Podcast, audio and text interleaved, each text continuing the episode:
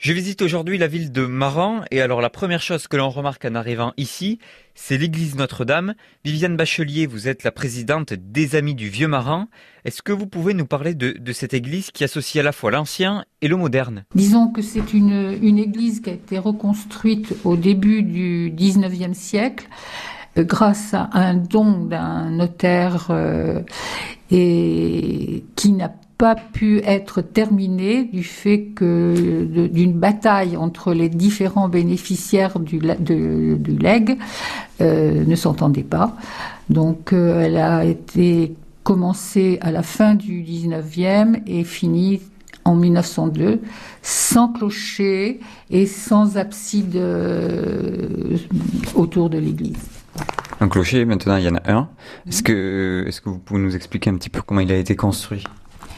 Donc pour le clocher, le nouveau clocher, c'est encore un don d'un monsieur qui s'appelait Barthélemy Faboro, qui a trouvé qu'une église sans clocher n'est pas une église terminée, donc qui a donné énormément de fonds pour la construction. Un clocher en pierre ne pouvait pas se faire parce que le sol ne permettait pas le poids, un, poids euh, énorme de pierre. Il a été imaginé par un architecte qui était à l'époque à Maran, qui a été fait par les, les établissements maréchal, qui à l'époque euh, construisaient des bateaux de, de, course sur Maran, donc avec des matériaux euh, métalliques. Au sommet de l'église, il y a une petite pièce, si on peut dire, euh, avec euh, du verre tout autour, qui permet d'avoir un point de vue sur, euh, sur le paysage avec une table d'orientation. En il y a évidemment cette église Notre-Dame à voir. Il y a aussi d'autres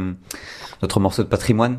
Il y a le pavillon, il y a le, les halles qui sont de style Baltard, mais qui sont et qui remplacent euh, tout un pâté de maisons qui a été rasé pour élever euh, les halles et les anciennes euh, halles, le peu qui, reste, que nous on appelle les halles à poissons au 19e et au, au, 20e, au début du 20e, c'était surtout les, poissonniers qui s'installaient, qui installaient.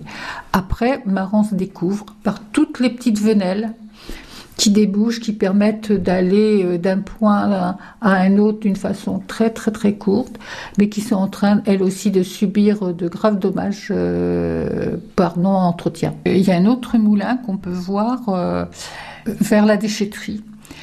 C'est les deux moulins qui restent sur les douze qui existaient. Le moulin de la Générale, c'est pareil. Le moulin de la Générale, il porte en... Il y a une date de gravé, mais il a dû être reconstruit à ce moment, 1592, parce qu'il a, dû subir aussi, lui, les affres des guerres de religion. Et il y a aussi le moulin de Beauregard qui vient d'être réouvert pour la période de l'été. Vous pouvez donc le visiter du mercredi au dimanche de 15h à 19h.